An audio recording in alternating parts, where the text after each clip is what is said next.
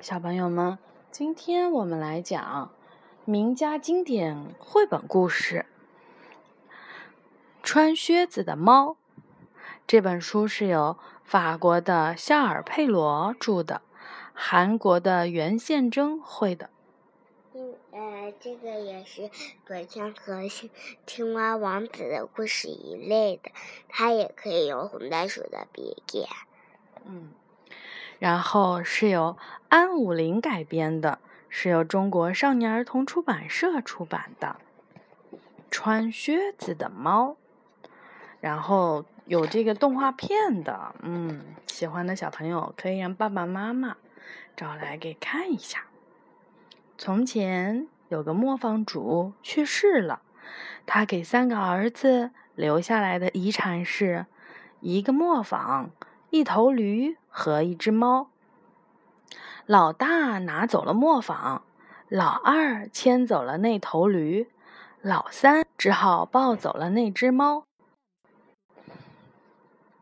老三伤心地说：“哥哥们靠自己的东西就可以谋生，我呢，难道能指望一只猫生活吗？”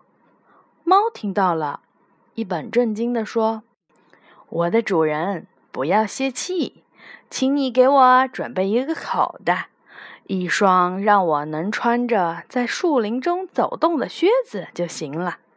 你要相信，我会给你带来好运的。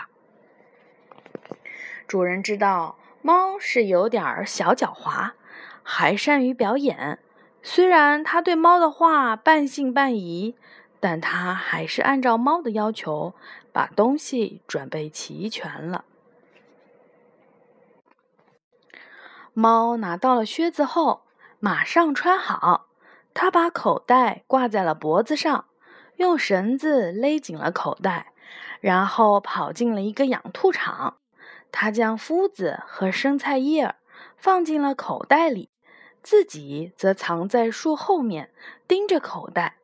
像那个守株待兔的人一样，等着兔子上钩。他刚藏好，一只愚蠢的兔子就钻进了口袋里。猫立即收紧了绳子。猫得意洋洋地来到了王宫，求见国王。他一见到国王，就毕恭毕敬地说：“尊敬的国王陛下，我代表我的主人。”卡拉巴斯侯爵向您敬献又嫩又鲜的兔子。国王说：“哇，告诉你的主人，谢谢他。”两个月来，他用卡拉巴斯侯爵的名义向国王献了很多次的礼物。有一天，猫得知国王将要带着公主到河边游玩。他马上给主人出了一个主意。当主人跳进河里的时候，猫故意大声的叫唤：“快来人呐！救命啊！卡拉巴斯侯爵掉到了河里了！”国王让侍卫赶紧去将卡拉巴斯侯爵救上岸来。猫对国王说：“卡拉巴斯侯爵遭到了抢劫。”劫匪还把侯爵赤条条的丢进了河里。国王马上派服装师挑选了一套华美的衣服，送给了侯爵。国王和公主看见侯爵英俊漂亮，很喜爱，就邀请他一起乘坐马车游玩。猫跑在了最前面。他看见了割草的农夫，说：“如果你们不说这片草场属于卡拉巴斯侯爵的话，你们就会被剁成肉酱。”当国王问这是谁的草场时，他们异口同声的回答：“属于卡拉巴斯侯爵。”他们经过了一块麦田时，农民又说：“这是卡拉巴斯侯爵的。”国王很是惊叹。最后，他们来到了吃人的魔鬼宫殿。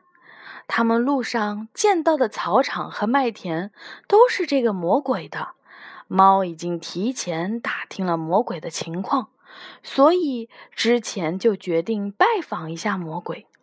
猫说：“听说你的本领很大，能变狮子什么的。”魔鬼说：“当然，不信你看。”魔鬼马上变成了一只狮子。猫害怕地说：“啊，你能变那么大的动物，那么你也能变得很小很小吗？比如变成一只耗子？啊，我可不相信啊！”魔鬼立刻变成了一只耗子，猫一下子就把耗子吃掉了。当国王一行抵达大厅的时候，里面已经摆好了酒席，这些都是魔鬼准备招待朋友的。国王高兴地说：“亲爱的侯爵，你愿意做我的女婿吗？”公主正在含情脉脉地注视着侯爵，侯爵毫不犹豫地答应了。很快，侯爵和公主就举行了婚礼，而那只猫从此也过上了忧郁的生活。这就是穿靴子的猫的故事。这是不是一只非常聪明的小猫呀？好的，小朋友们，晚安。